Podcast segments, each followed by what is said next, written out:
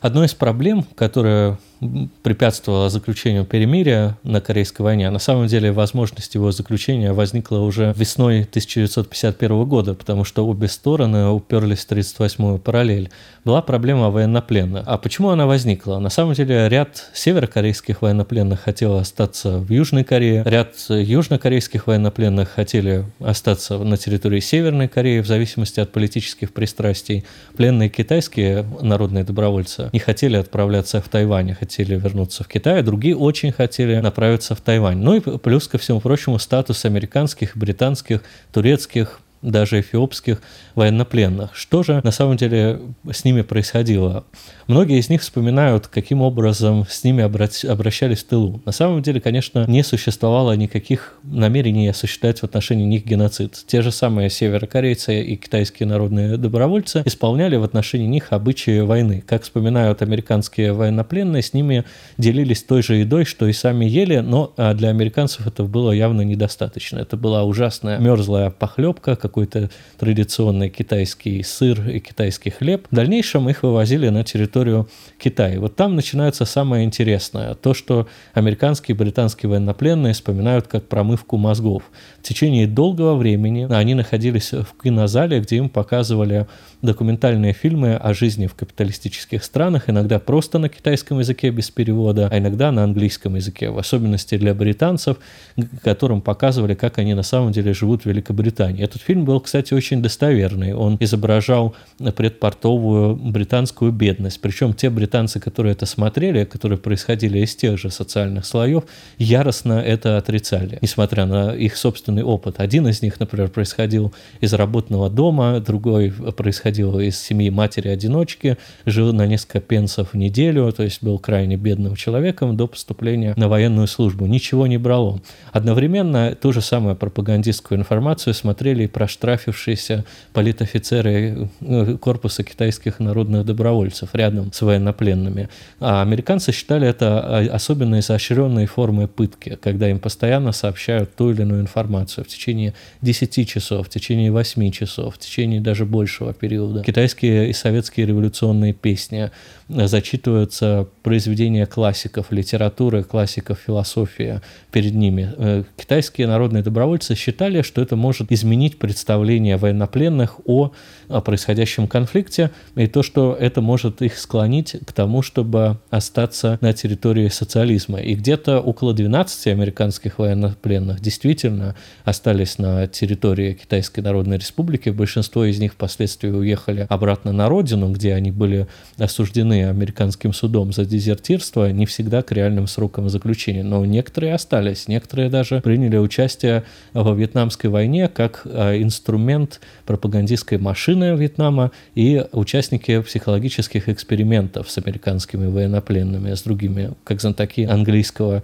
языка. А сами фильмы были сняты достаточно качественно. Они были весьма сделаны доподлинно, и э, китайцы требовали постоянного внимания. Естественно, человек, который находится перед экраном 10 часов подряд, начинает засыпать. Это э, делать не позволялось разными способами, с помощью бодрящего китайского чая, а иногда и спичек буквально в глаза. Ну, как в одном да. апельсине, да, сразу? Примерно. Их э, эффект нужный достигался. Один из американских солдат вспоминал, что он все время пытался думать о своей церкви, в которую он ходил в воскресенье до призыва в армию, о своей матери, о своей собаке, о своем духовном наставнике. Но в какой-то период он э, понял, что думает об этом на китайском языке. В этот период его обуял страх, он начал кричать, но ему это сделать тоже не дали.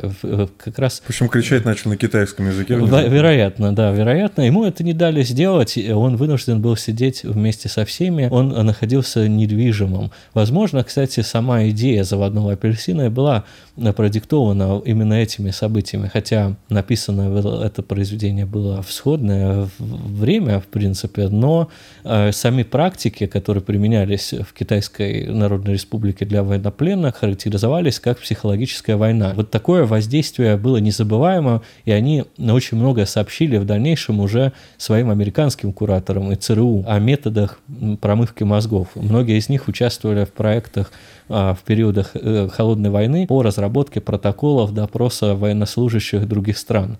О том, а и вот, кстати, кое-что мы можем наблюдать. Допустим, знаменитые кейсы Гуантанамо, знаменитой иракской тюрьмы Абу Грейб, а также характеризовались долгим прослушиванием американской музыки, культурно специфичной для США. Это, например, рок-музыка, хип-хоп. В течение долгих часов для религиозных мусульман это довольно тяжелое испытание, в особенности для мусульман, которые проповедуют так называемый чистый салафитский ислам, где музыка запрещена. То есть музыки нет. Например, те же самые салафиты и талибы в Афганистане первое, что делают при захвате власти, это сжигают музыкальные инструменты. Музыки в традиционном исламе нет, особенно самым чистым. И вот как раз это планомерное воздействие, принуждение к просмотру одного и того же материала было опробовано американцами на своих военнопленных, но и есть э, некоторые данные о том, что проамериканские силы использовали те же самые методы воздействия на пленных в ходе операции «Кондор» в Латинской Америке. Это серия контрпартизанских операций, серия операций против социалистических государств, таких как Никарагуа, протосоциалистическое государство, в отношении Кубы и прочее. Один из кубинских военнопленных, точнее, он был военнопленным формально не американским, а попал в руки проамериканских э, правительственных структур Панаме вспоминает о том, как его э, заставляли слушать рождественские американские песни, как ему показывали совершенно фейковые и недостоверные э, фильмы о Кубе, которые были сняты иммигрантами. А каковы вот такие долгоиграющие последствия еще были? Потому что принято считать, что США вроде как в Корее проиграли, ну то есть США считают, что они победили, а корейцы, ну КНДР считают, что они победили, Каковы долгоиграющие? То есть смогли ли США что-то достичь, или это все-таки поражение? Соединенные Штаты кое-чего достигли. Во-первых, они выполнили свою главную задачу, они не допустили объединения Кореи и э, сдержали так называемую угрозу домино, то есть обрушение прокапиталистических режимов. Но не до конца, потому что э, национально-освободительная революция в Индокитае, к примеру, не смогли остановить. С другой, стороны, с другой стороны, Соединенные Штаты очень много узнали о своем противнике, например, о Советском Союзе, о том, где пределы советского ответа. Например, Соединенные Штаты неоднократно наносили удары по э, советским аэродромам, ответа не последовало. Было прощупано, что можно делать в отношении Советского Союза, где плюсы и где минусы советской дипломатии. А Советский Союз стал более понятен Соединенным Штатам Америки на тот момент как государство, что за политика в Советском Союзе проводится. Что она не агрессивная, а достаточно мирная. Что и... есть пределы э, вмешательства Советского Союза, что Советский Союз не поддается на требования от союзников, например, расширить зону своих военных операций.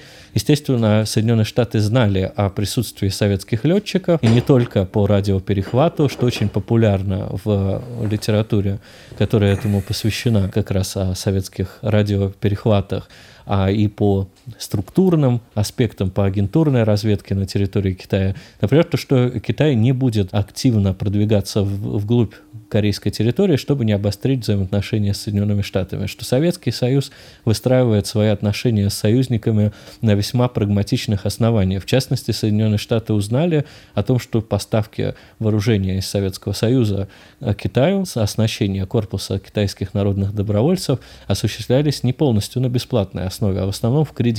Э, Китай должен был к негодованию Мао Цзэдуна выплатить стоимость поставленного вооружения, причем часть из него была трофейная, и досталось Советскому Союзу на поле боя, просто числилось э, на балансе. Ну, а подожди, а почему так? Вот действительно здесь как-то хочется даже на сторону Мао встать. Вроде вы за социализм, и, до, и э, Корейская война, это же все-таки граница, ну, она могла перерасти в войну с Китаем западного мира были такие шансы, да, и получается, что а, а что это вы не поможете-то? А это создание рычагов зависимости одной страны от другой, потому что любой такой договор предполагает длительную связь между двумя странами, какие-то взаимные обязательства, потому что, например, чистый личный контакт двух лидеров не обеспечивает для э, одной из сторон и для одной и другой гарантии сохранения тех же самых дипломатических отношений. Советский Союз хотел влиять на Китай, иметь э, рычаги влияния на Китай, и он их таким образом создал создавал, опять же, по юридически вполне понятным причинам. Советский Союз – отдельное государство, Китайская Народная Республика – отдельное государство,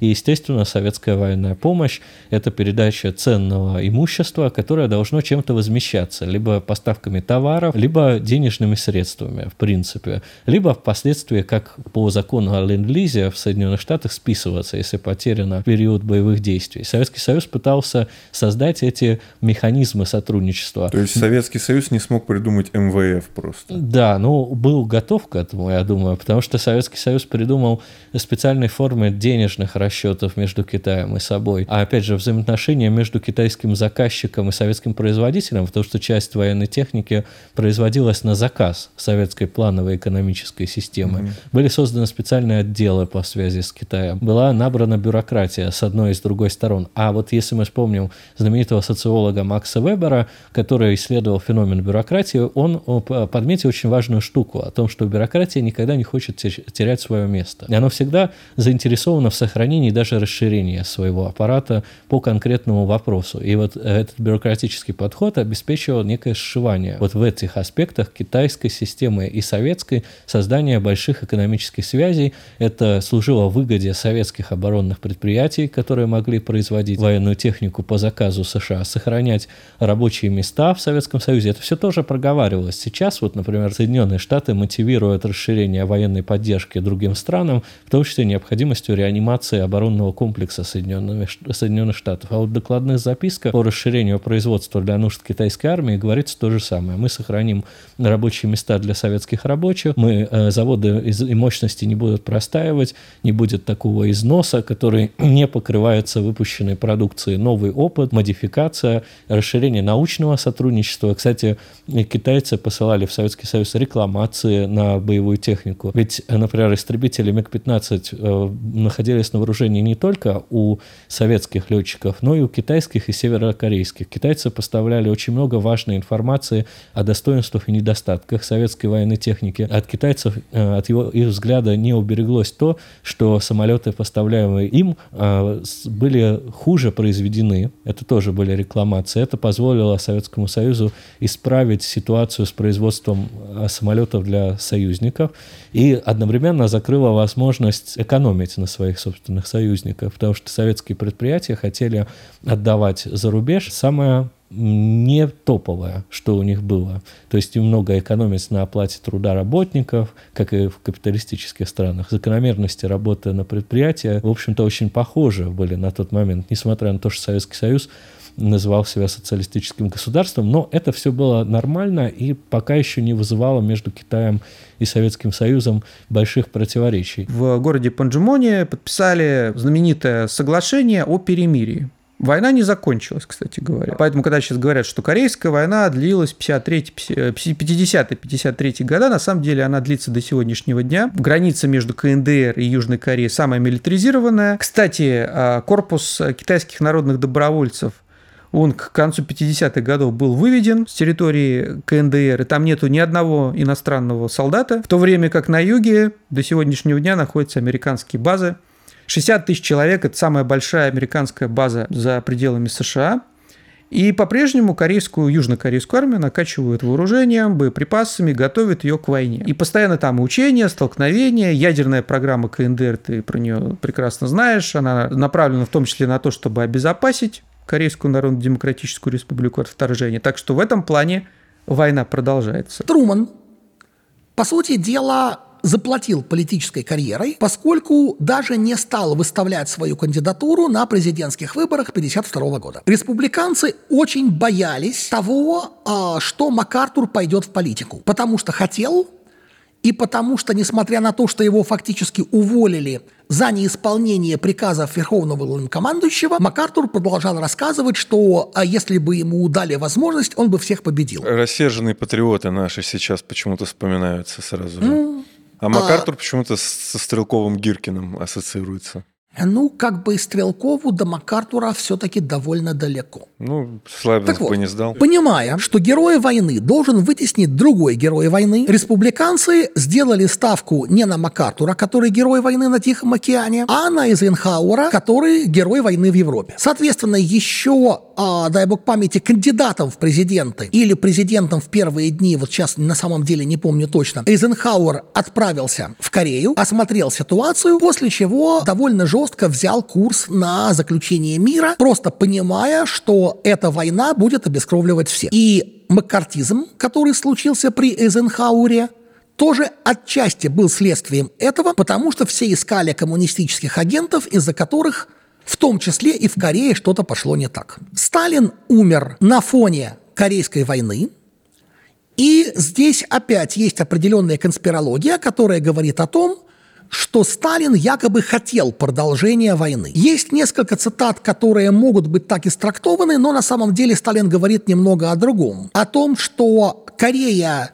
ничего не, ну, Северная Корея ничего не потеряла, хотя и ничего не приобрела. Советский Союз в целом находится вне, а американцы медленно обескровливаются и тратят там силы, тратят там репутацию, при том, что эту войну, в общем, им не выиграть. Я не вижу прямой корреляции между смертью Сталина и ускорением переговоров о перемирии. Более того, заключение переговоров скорее привело к некой напряженности в отношениях между Москвой, Пекином и Пхеньяном, в частности потому, что некоторые вещи, на которые Мао рассчитывал в качестве платы за участие в войне, Мао не получил. В 1956 году на волне десталинизации после 20-го съезда прокитайская и пророссийская группировки пытались скинуть Ким Ир Сена, но он удержался. Пак Хон Йон был репрессирован в 53-м и по одной из версий казнен только в 56-м. Мао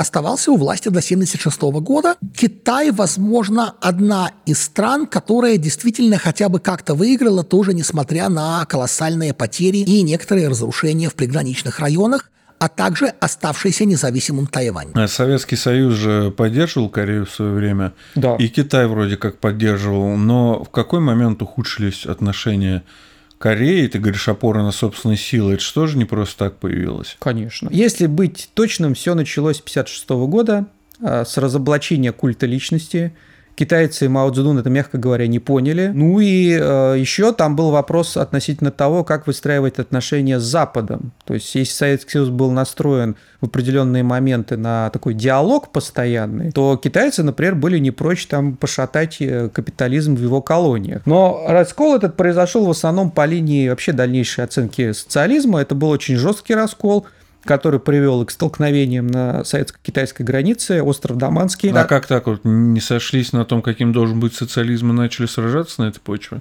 Ну, в том числе, да. Ну, нет, понятно, что там был вопрос еще и территориальный, то есть это был приграничный спор, кому принадлежит остров в данном случае, да, который на реке Амур, это понятно. Но в целом, да, то есть э, это был конфликт между двумя социалистическими странами. Ну, вообще надо отметить, что были примеры и войн между социалистическими странами. Например, была война в 1979 году между Китаем и Вьетнамом, между прочим. Такое тоже реально. Ким Ир Сен э, всегда говорил, что мы будем, конечно, дружить, но если у нас есть возможность что-то свое создать, мы создадим. Ну вот, например, естественно, Советский Союз поставлял военную технику в Корею. Там самолеты, танки. И, безусловно, вначале у Корейской народной армии техника была советская. Но они постепенно что-то научились, потихоньку, да, что-то научились производить сами. Ну, например, пулемет для танка вначале научились. Потом пушку, потом снаряды, потом танк начали модернизировать. Потом у них свои танки появились. Ну, а уж ядерная программа, понятно, это все знают, какая производилась в КНДР. И постепенно они э, создали вот такую подушку безопасности. И поэтому, когда советская система в Советском Союзе рухнула, когда произошло то, что произошло в 91 году, корейцы оказались готовы к этому. Ну, конечно, не на 100%. Ты знаешь, что в 90-е годы был голод в Корее. Но вот ты спросил относительно того, почему такая вот самостоятельность. А как самостоятельность не предполагает автаркию. Когда говорят, что КНДР – это закрытая страна, это ерунда. Это как Советским Союзом. Вот Советский Союз, железный занавес. Только что говорили, да? Советский Союз не делал железный занавес. Занавес против него делали. И вообще надо отметить, что если мы посмотрим все конфликты, начиная с 17 года, которые происходили, были случаи, когда советские страны, социалистические, а, нападали на кого-то, да, ну, переходили границу первыми, первыми стреляли, но эти случаи по сравнению с обратными случаями, когда нападали на них, это единичные как раз-таки случаи. Так что КНДР в этом плане это страна не автократическая, это страна, которая вполне себе готова к диалогу, но при этом может э, сохранять свой автономный режим. И, кстати, война в Корее очень сильно поспособствовала этому. Ну а с Китаем какие, какие у них взаимоотношения?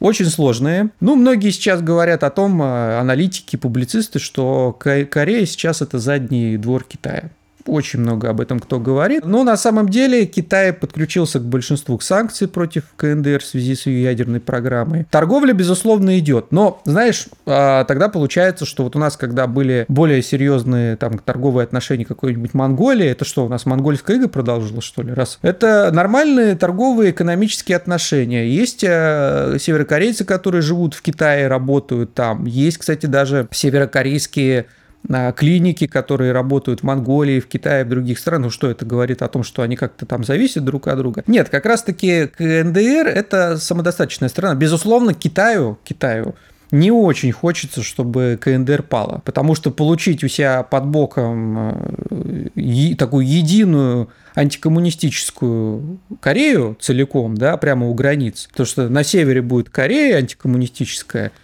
с юго-востока будет Тайвань, тоже антикоммунистический, ну, не очень хочется. На самом деле Китай и не претендует на контроль над Кореей, и Корея таковой не является, она не подконтрольна Китаю. Был период, когда в Китае была так называемая культурная революция, ну, у нас тоже, кстати, вот на Даманском уже это было, там, когда были эти столкновения, то потрясали эти китайские пограничники красной книжечкой Мао Цзэдуна и называли советских э, солдат сторонниками ревизионизма, оппортунизма и так далее. Но что-то подобное было на корейско-китайской границе. Там тоже кричали о том, что нужно бороться с э, вашим этим э, Ким Ир Сеном, который тоже слишком зазнался. И вообще там же в Китае был такой лозунг «Огонь по штабам» — это критика руководства. Корейцы посмотрели на это, посмотрели, сказали, ладно, мы подумаем. Ну, естественно, ничего не сделали. Но таких прям столкновений, конечно, не было. Я попробую рассказать вообще про то, а, кто как закончил. Лисенмана благополучно свергли в 60-м году. И эта апрельская революция была во многом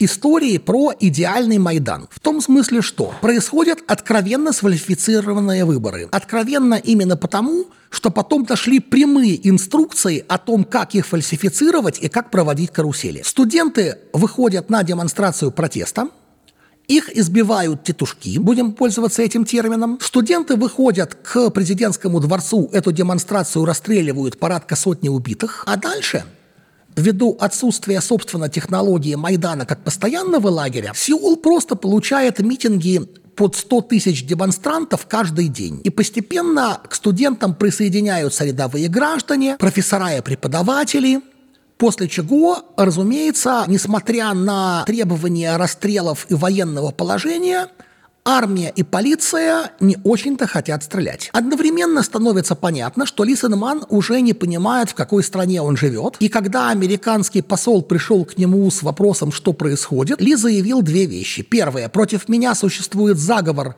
который устроили Коминтерн, Ватикан и Госдепартамент США, потому что католикам э, при протестанте Лисенмане тоже доставалось. И вообще невероятно, чтобы патриотический корейский народ, на благо которого я работал всю жизнь, пытается подняться против меня, это разрозненные группы коммунистических провокаторов. После этого Терпение Вашингтона скорее лопнуло, и стало понятно, что теперь Лисенман уже совсем чемодан без ручки. Американский посол и командующий американскими войсками в Корее прошли через толпу, блокирующую президентский дворец, и, в общем, убедили Лисенмана уйти в отставку, после чего он покинул страну на американском военном самолете, прилетел, кстати, на нем же, и прожил на Гавайях еще пять лет – умерев в 65-м. Но, получается, надо все-таки в первую очередь сказать, что на территории Кореи сражался именно Китай против США, а Советский Союз, он такое, ну, или все-таки тоже очень серьезно? Контингента смотри, много было? Размеры контингентов несоизмеримы. И, опять же, здесь очень интересный момент, который во многом мешает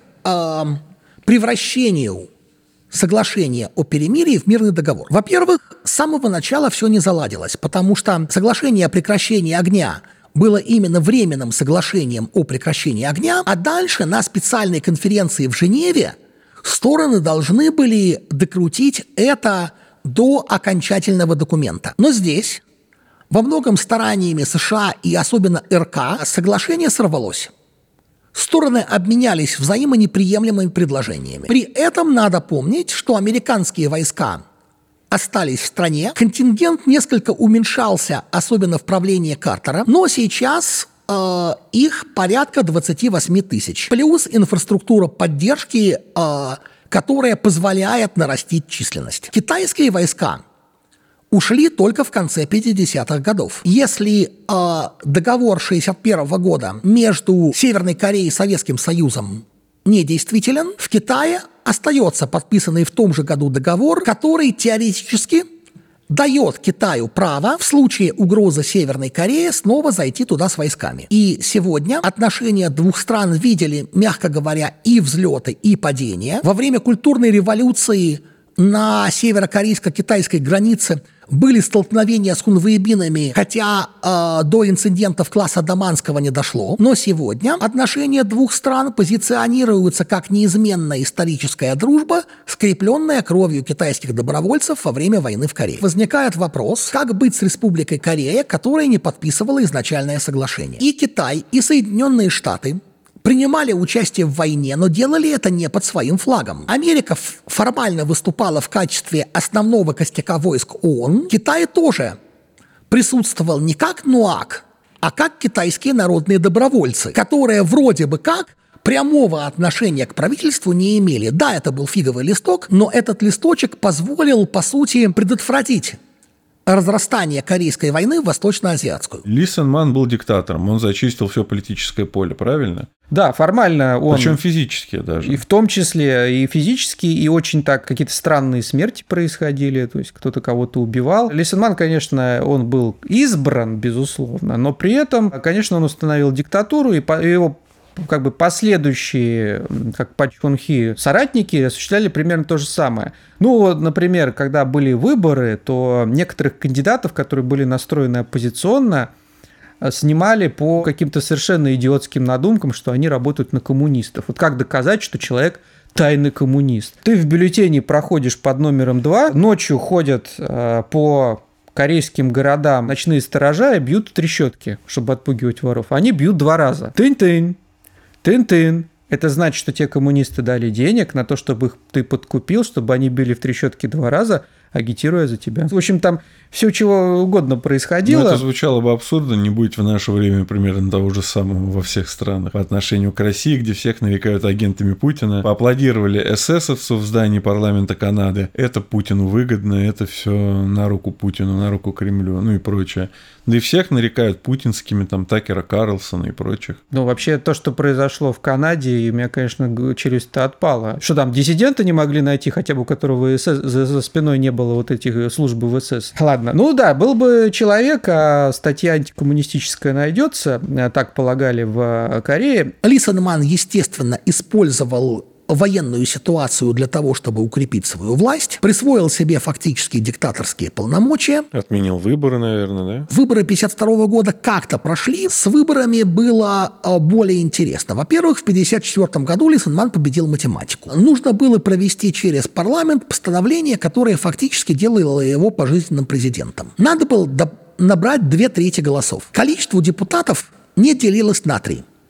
И поэтому одного голоса не хватило. После этого правящая партия заявила, в таких важных вопросах мы можем игнорировать дроби. Округляем в нужную сторону. Лисенман победил. У нас есть профессор математики, который это подтвердил. А на выборах 1956 года, уже после Корейской войны, была еще более интересная история. Соперником Лисенмана был Син Икхи из старых хардкорных националистов. Его люди, ну точнее люди, связанные с ним, в свое время устраивали то самое покушение на Ким Ир Сена, во время которого Яков Новиченко перехватил самодельное взрывное устройство, которое взорвалось у него в руке. Но по сравнению с Лисенманом он был демократом. Мы много чего помним про культ личности Ким Ир Сена, но Титулы типа президент-основатель, статуя, которая до того, как ее скинули, была самой большой статуей в Азии. Изображение Лисенмана на деньгах и портретах. Вот все это было примерно за 10-15 лет до того, как подобные вещи появились в Северной Корее. Лисенман не зря считал себя мессией корейского народа и активно пытался убедить народ в этом. Так вот, за неделю до выборов Син Икхи умер, после чего избирком заявил, что замены кандидатов не будет. И в итоге покойник по одной версии занял третье место на выборах, по другой – второе, а в Сеуле мертвый кандидат вообще победил живого Лисенмана. Поэтому, когда нам пытаются рассказать, что Первая республика при Лисенмане была колыбелью демократии и свободного рынка, не верьте. Экономическое чудо началось не при Лисенмане, а при Пак Чон Хи, и это совсем другая история. А Первая республика времен Ли – это запредельная коррупция, запредельный террор молодежных корпусов и не только, и ситуация, когда э, 50% бюджета составляет американская помощь, а другие 50% достигаются за счет ну, например, проституции. Причем представители Министерства образования специально ходят по школам и объясняют, что старшеклассницы, которые спят с американцами за тушенку и сигареты, это не шлюхи, а юные патриотки, которые таким образом привлекают инвестиции в экономику. Вообще надо отметить, что до примерно начала 80-х годов, что из себя представляла Южная Корея? У нас что мы сейчас... Ну, мы как технологичные, Чеболи, Samsung, LG, там все Кей-поп вовсю, все танцуют, все прекрасно. Нет, это была очень бедная страна, с очень слабо развитой промышленностью, с режимом вот такого террора, с восстаниями, с э, разгоном всех возможных там профсоюзов и так далее. То есть там бездомных иногда отправляли, по сути, в настоящие концлагеря, где они умирали. Очень многие парни, не находя работы, например, нанимались в армию, кстати говоря, корейцы южные отправили свой корпус во Вьетнам, который устроил там несколько случаев резни э, по аналогии с американскими. То есть они Вообще для вьетнамцев, вот, которые пережили нашествие американцев, у них два народа, которые, вот, когда говорят, вот,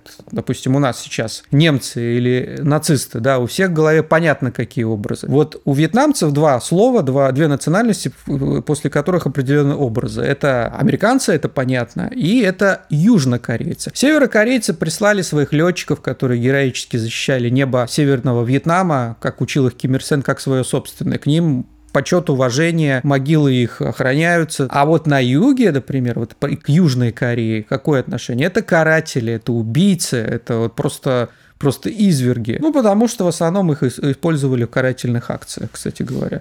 И где еще можно было подработать? Можно было эмигрировать еще, можно было пойти работать в какую-нибудь преступность, там криминал был организованный очень жестко. До 80-х годов. В 80-е произошла демократизация а, корейского общества и произошел тот самый знаменитый бум южнокорейский. Но опять же, этот южнокорейский бум – это фасад. Что за фасадом? Мы видим тоже нищету, неустроенность. Пример очень многих перебежек перебежчиков севера, которые пытаются бежать обратно, много таких, которые, кстати, за то, что они критикуют юг, за то, что там нету тех завоеваний, которые их на севере преследуют уголовно, о многом говорит. Потому что понятно, что на юге, это при том, что перебежчикам еще, например, дают от государства квартиры, то есть каждый, кто перебежал, получает квартиру. Жилищный вопрос КНДР это, это ужас. Но при этом, при всем, а, опять же, южнокорейский вот этот бум, южнокорейский успех имеет под собой вот это вот двойное дно, например. Несмотря на то, что южнокорейская администрация очень либералов при Мунджиине пыталась написать какой-то проект мирного соглашения, но северяне отказались, честно сказав, что без реальных действий, например, серьезного сокращения напряженности, это будет просто бумага. И сейчас на фоне прихода к власти консерваторов Южной Корее, на фоне политики Байдена, разговоров о том, что э, соглашение о прекращении огня надо прекратить в что-то более серьезное, они ушли, потому что нынешняя ситуация когда формально у нас юридически война, которая до сих пор не закончена, ну, это как минимум оправдывает целый ряд элементов чрезвычайного законодательства как на юге, так и на севере. То есть война может в любой момент, на самом деле, разгореться просто? Формально, да. На деле, по крайней мере сегодня, и в руководстве Севера, и в руководстве Юга скорее сидят прагматики, которые понимают, что если конфликт начнется, он очень быстро эскалируется до ядерного. Потому что, во-первых, понятно, что благодаря договору о взаимной обороне нападение Севера на Юг означает конфронтацию с Югом, Соединенными Штатами и всеми, кто прибегут США на помощь. В такой ситуации Победить Соединенные Штаты маловероятно, но можно нанести неприемлемый ущерб. Как я не раз говорил, если по итогам войны вся Северная Корея превратится в декорации к Fallout, но у американцев из-за попадания северокорейской МБР куда-то денется Нью-Йорк, они не смогут сказать, что победили. При этом Северной Корее, разумеется, выгодно тактическим ядерным оружием и не только сразу уничтожать Сеул и крупнейшие логистические центры в Южной Корее и Японии хотя бы для того, чтобы затруднить доставку войск. И ракеты малой дальности – способные нести ядерное оружие, а также крылатые ракеты, боевой железнодорожный ракетный комплекс, ракеты с подводных лодок, гиперзвуковой глайдер, подводный дрон «Камикадзе», который может нести ядерное оружие. Все это у северян есть. Не говоря уже о том, что Сеул находится в 40 километрах от границы и представляет собой мишень не только а, для ракетной, но и для ствольной артиллерии. Южане, понятно, очень активно вкладывались в систему противоракетной обороны, и сейчас я вижу попытки осмыслить под этим углом начала конфликта на Ближнем Востоке, когда стало понятно, что если железный купол не сработал, наши системы ПВО тем более могут не сработать с поправкой на то, что у Северной Кореи возможности для инфильтрации, включая 200 тысяч войск условного спецназа. С другой стороны, таким же образом Соединенным Штатам выгодно а в случае гипотетического конфликта как можно раньше наносить удар по всем потенциальным целям и командным центрам, а учитывая то, что именно с Корейской войны пошла концепция сложных систем подземных коммуникаций, их тоже возможно без ядерного оружия не расковырять. Поэтому Несмотря на то, что мы наблюдаем взлет гонки вооружений на севере и на юге, усиление довольно жесткой риторики, я очень надеюсь, что все-таки на Корейском полуострове по рациональным причинам не полыхнет. Но есть две проблемы. Первое – это то, что, естественно, такая ситуация взаимного накручивания – Рассуждение о том, что на вражеские провокации мы ответим десятикратно, повышает вероятность того, что я называю войной из-за кролика, который шебуршится где-то в кустах на границе, после чего одна из сторон, неважно какая, считает, что это не кролик, а диверсанты, начинает стрелять в сторону кролика. Та сторона видит, что по ним неспровоцированно открыли огонь соответственно, отвечает десятикратно. Та сторона, которая стреляла по кролику и получает десятикратный ответ, окончательно убеждается, что э, на нас напали. И дальше когда, собственно, размер сопутствующего вреда в этой воронке событий превышает норму, уже, в общем, никому не важно, кто там шебуршился в кустах и кто первый начал. Нервы неверная интерпретация сигналов, война по иррациональным причинам. Второй момент – это то, что в Южной Корее хватает негосударственных организаций, тесно связанных с упоротыми протестантскими сектами, которые вполне готовы начать войну по, скажем так, идеологическим соображениям. Поскольку, если мы посмотрим на Северную Корею глазами американского или южнокорейского протестанта, то это ужасное государство зла, с культом бога-императора, атеизмом и коллективизмом. Представьте себе самое худшее с точки зрения данной религиозной картины мира, и вы увидите это в КНДР. На Корею накладывают санкции практически весь мир, который даже поддерживает уже Россия, да, то бишь развалившийся Советский Союз, и Китай, с которым у них не самые лучшие отношения, потому что он тоже поддерживает санкции. Как эта страна вообще выживает в одиночестве, и не было ли соблазна все-таки пойти на попятную и Соединенными Штатами получить от них какое-нибудь финансирование в обмен на большую демократию, как это называется? Ну, соблазна такого не было, но был определенный момент истины в конце 80-х годов. Тогда, кстати говоря, Ким Ир Сен несколько раз в 80-е годы приезжал в Советский Союз, и он уже тогда как бы видел, что там происходит, к чему идет, и были беседы беседы определенные. Он писал об этом, что есть ощущение, да, что Советскому Союзу. Ну, он и потом писал, почему это произошло, и про воспитание писал, и про то, что забыли то, за что воевали. Ну, в общем, э, были конкретные разговоры, да, потому что Советский Союз, он занимался вообще тогда ликвидаторской политикой. Очень интересно,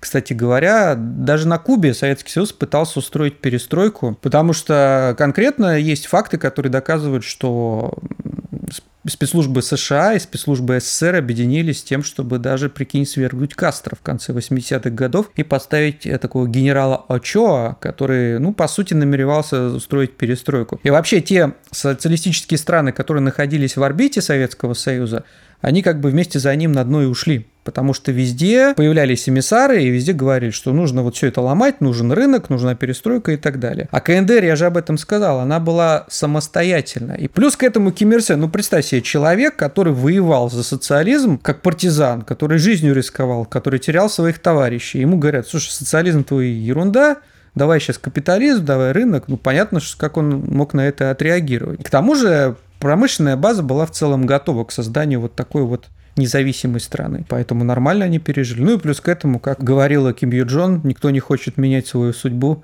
на кукурузный пирог. Потому что все прекрасно понимали, они, они умные корейцы очень, что бывает, когда ты сдаешь свои позиции. Тут дело даже не в том, социализм, капитализм, вот ты позиции сдал, пришел конкурент, он тебе все разорил, все скупил, уничтожил, ну и в итоге ты понятно, где находишься. Договор о взаимной обороне приводит к ситуации, Сегодня в мирное время южнокорейская армия все-таки подчиняется президенту, но если вдруг случается военный конфликт, все только с разрешения объединенного командования. То есть правильно... И это было сделано именно для того, чтобы фактически де-факто в случае войны и на каком-то этапе, там, до 90-х, южнокорейская армия подчинялась американцам, а не южнокорейскому президенту. Ну, то есть получается, что фактически вот с тех самых времен Южная Корея и по сегодняшний день, то есть вот прям сегодня Южная Корея это фактически страна, у которой нет армии. Точнее, она есть, но она принадлежит США, правильно? Не совсем. Опять же, все сложнее. Она подчиняется США в случае войны. И сделано это было не столько из неоколониализма, как кажется некоторым, сколько для того, чтобы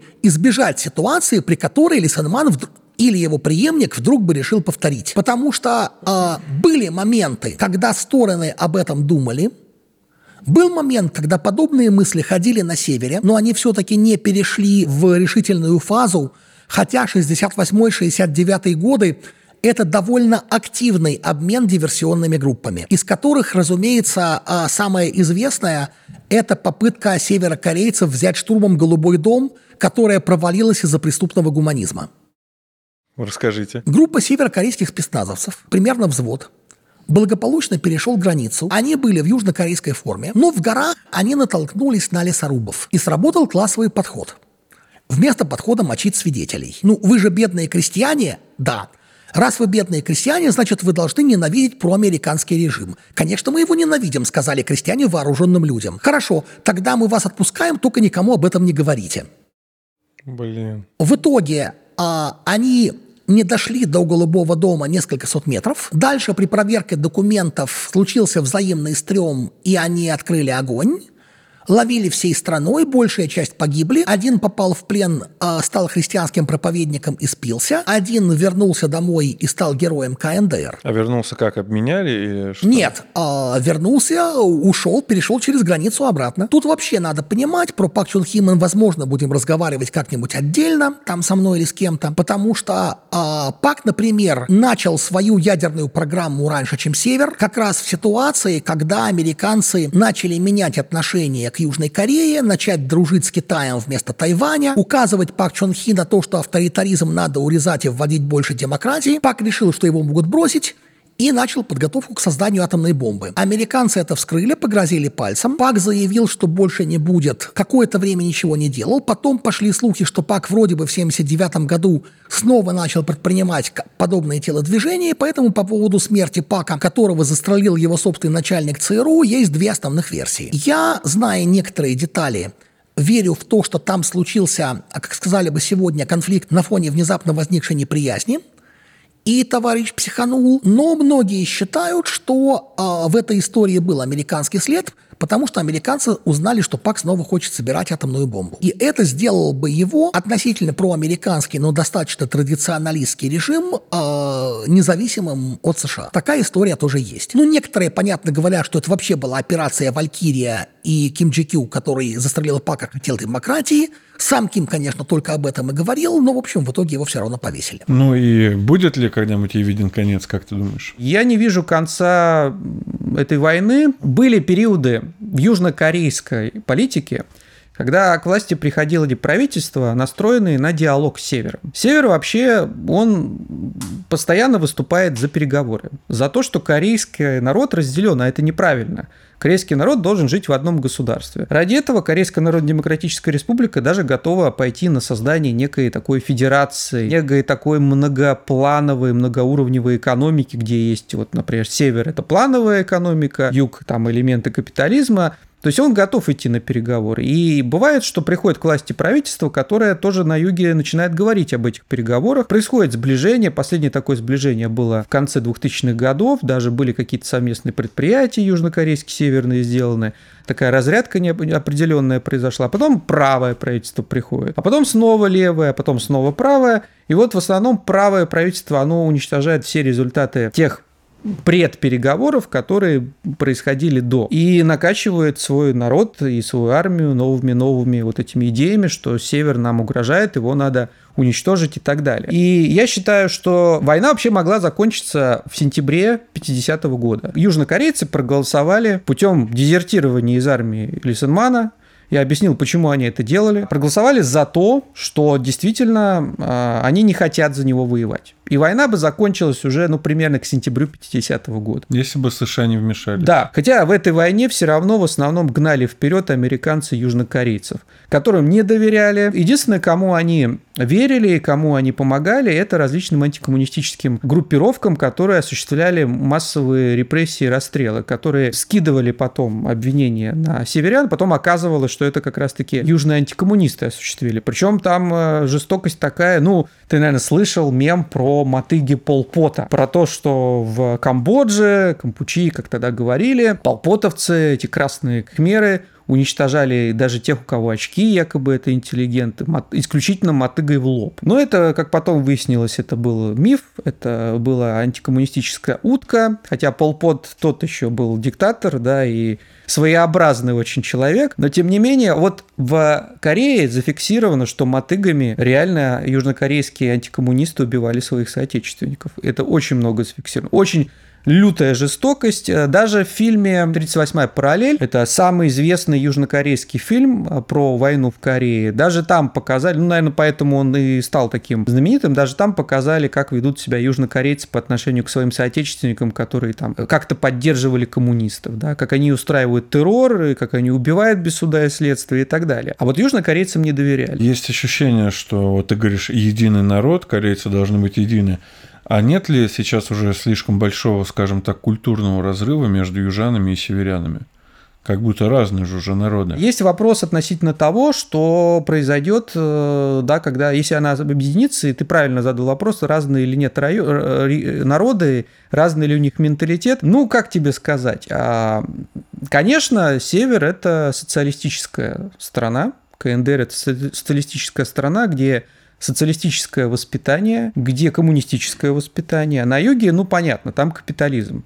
В этом плане разница есть. Если это будет объединение под красными знаменами, кто захочет уехать, потому что ему не по пути с коммунистами. Ну, а если это будет объединение на американских штыках, если они попытаются завоевать север, ну, там уже начнется, ну, уже фактически, я думаю, начнется геноцид, там будет просто вырезание народа. Кстати, почему северяне, они прекрасно поним, понимают, что будет, если они проиграют войну? Они на примере Советского Союза видят, что бывает, когда ты проигрываешь конфликты, да, во что ты превращаешься, что тебя могут расчленить, что могут э, уничтожить твою промышленность, что ты работал ученым, а тебе могут отправить торговать какими-то сигаретами в переход грязный, заплеванный. Они это все прекрасно понимают. Ну и плюс они понимают, что будут реальные чистки. Будут истребления тех, кто в партии, кто в армии. Кстати, человек служил в армии, например, да, ему говорят, армия твоя не нужна, куда ему идти. Там даже на экономическом уровне есть понимание того, что будет, если они проиграют. Но тогда там это будет просто террор. Есть очень важная деталь. Дело в том, что Идеологический нарратив как севера, так и юга говорит о том, что мы в Корейской войне победили. Для северян это вообще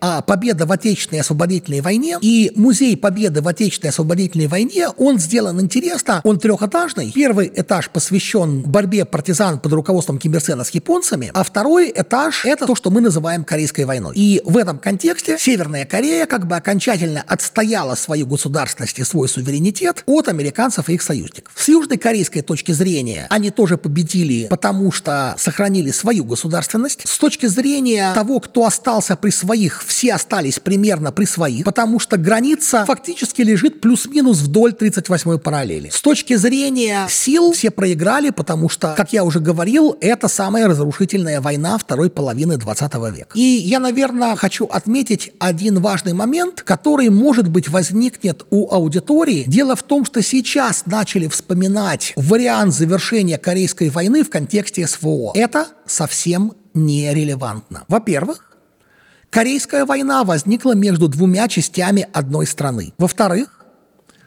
Корейская война, по сути, закрепила существующий раскол. Если бы конфликт оставался как конфликт между Западной и Восточной Украиной, это еще было бы как-то приемлемо, но нет. Потому что если представить себе, что каким-то образом у нас образовалась ДМЗ вдоль линии соприкосновения, ни Россия, ни Украина не будут считать это победой. Украина, потому что потеряны территории, Россия, потому что часть территории четырех областей, которые вошли в ее состав, остались под Украиной. И это означает, что и в России, и в Украине будут реваншистские настроения, и это соглашение прекращения огня будет восприниматься просто как э, передышка э, перед следующим раундом, который будет куда более серьезен. Я здесь с вами согласен. Я не вижу предпосылок для гражданской войны на севере, потому что у меня по этому поводу, ну и у меня и моей коллеги Людмилы Захаровой, есть по этому поводу отдельная статья – Плюс на сайте Института Китая и современной Азии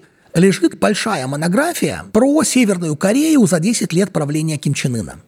Ну, все стало лучше там намного. А там существенный прорыв, и что важно, там довольно высокий уровень устойчивости режима. Нет предпосылок для святой революции, нет предпосылок для заговора генералов – ну и, в общем, ядерный щит неплохо защищает от внешнего вторжения. Многие тебе скажут, что Северная Корея это на самом деле не социализм, ведь там власть передается по наследству. На нашем с Владимиром Зайцевым канале «Революционная инициатива» регулярно, ну вот э, каждый стрим одно и то же спрашивают. Причем так, ага, мы вас подловили, там же монархия. Ну, много раз говорил, повторю кратко, никакой монархии там нет потому что, первое, нету ничего похожего на передачу власти по наследству, потому что Ким Ир Сен Ким Чен Ир и Ким Чен Ын, они все занимают разные, разные должности. должности. Да. Это, это раз. Второе, монархия происходит, как мы знаем, передача власти по наследству автоматически. Умирает король, или он отрекается от престола, автоматически власть переходит его сыну, ну или какому-то другому наследнику. Здесь мы видим, что и Ким Чен Ир, и Ким Чен Ын, они прошли все ступени партийной карьеры. Третий момент, когда говорят о том, что ну а как же там же одни и те же фамилии. Ну, я всегда говорю, и многие над этим смеются, но это по факту, это революционно-трудовая династия. При этом э, КНДР, это, кстати, к вопросу даже, когда говорят про Советский Союз, что вот Сталин. Сталин сказал, Сталин сделал, или Ленин, или Хрущев. Мы всегда должны говорить, когда говорят Ленин, Сталин, Хрущев, что речь идет непосредственно о коллегиальном управлении, о команде, о политбюро, которое в Корее есть тоже, о советах, которые Верховный Совет, парламент в Корее тоже есть. Там очень сложная система. Но единственное, там есть особенность такая, что, которая говорит, что там в том числе не непосредственно монархия, там скорее можно даже сказать партократия. Почему? Потому что, например, вооруженные силы подчиняются непосредственно трудовой партии Кореи, например, которая имеет большинство в парламенте. Так что никакой монархии там, безусловно, нет. Ну, понятно, тут, э, понимаешь, а тем, кто а, уже втемяшил себе в голову, что раз там три подряд отец, э, сын и внук, да, то это монархия, ну, им ничего не втемяшишь в голову. Я, кстати говоря, когда многие говорят, ну, вам что, наверное, из-за этого не нравится, я вообще не считаю, что это что-то страшное. Я даже более того, меня за это критикуют, у меня крамольная мысль, что, например, Василий Сталин, сейчас на меня сейчас посыпятся бомбы и упреков, Василий Сталин во многом был бы лучшим руководителем, чем, например, Маленков и Хрущев. Это мое мнение, основанное на моем изучении личности Василия Сталина. Ну, хорошо, не Василий Сталин, вот Хрущев, да. А надо отметить, что вот эта вот революционная партизанская школа, конечно, в КНДР есть такой вот момент, что там до сих пор э, ну, руководящую роль играют потомки тех, кто партизанил когда-то с Ким Ир Сеном, кто хорошо проявил себя в годы Корейской войны. То есть такие династии там, безусловно, существуют. Но сказать, что это монархия, это, это очень и очень глупо, конечно. Малый бизнес там все-таки присутствует, вот такие тоже семейные предприятия.